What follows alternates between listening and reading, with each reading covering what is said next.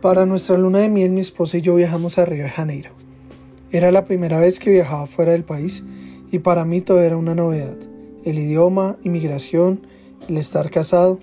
Imagínate, un niño en una dulcería, así tal cual. Estuvimos en el Cristo Corcovado, en el Pan de Azúcar, en las escaleras de Celarón, en el Estadio Mítico Maracaná, en el Zambódromo y otros lugares turísticos. No cabía de la dicha y atesoraba en mi memoria, en la memoria de mi celular, todo recuerdo de esos lugares.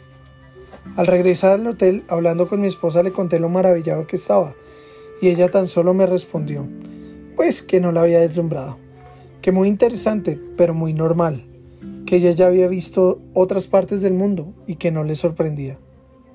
Pero para mí, este viaje marcó el inicio de mi matrimonio y me enseñó a maravillarme de lo grandioso y de lo simple.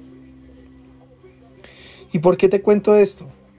Dios obra milagros todos los días de nuestra vida, de una manera tan única y sorprendente, pero nosotros no nos hemos acostumbrado a que todo simplemente se dé en nuestras vidas, a que haya una provisión en nuestra mesa, a que tengamos salud e incluso a que cosas sorprendentes sucedan.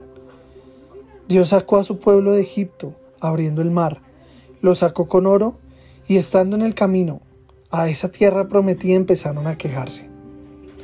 Dios, de forma maravillosa, les envió maná, codornices, y al final el pueblo de Israel se acostumbró tanto a que Dios hiciera esto, a que moviera el mundo entero a favor de ellos, que se alejaron. Aún en el desierto Dios se acercaba para limpiarlos y quitarles la rutina, la queja, la pereza, pero sobre todo volver a enamorarlos. Y aún así solo unos pocos fueron capaces de hacerlo y volver al corazón de Dios. No dejes de maravillarte con Dios. Él sigue moviéndose en nuestras vidas de forma sobrenatural.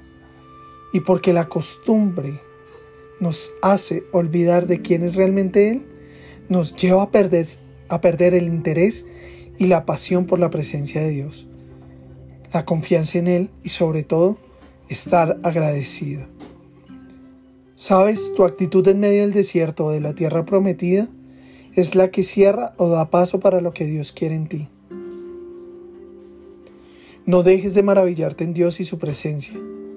No te acostumbres. Aún Dios puede ser encontrado y aún puede ser hallado. No busques la imagen de Dios que tienes. No acomodes a Dios a tu estilo de vida. Busca al Dios que se acerca y se deja encontrar.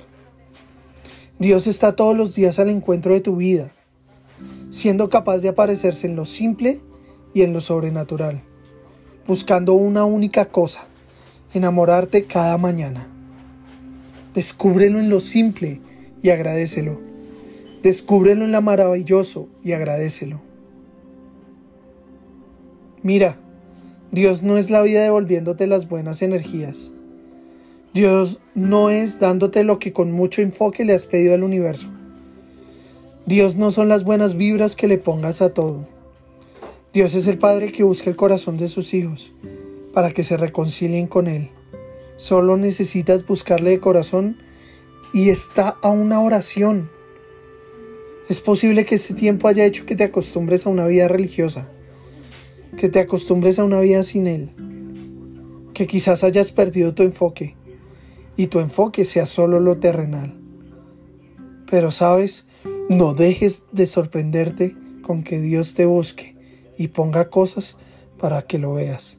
Es aquí y es ahora.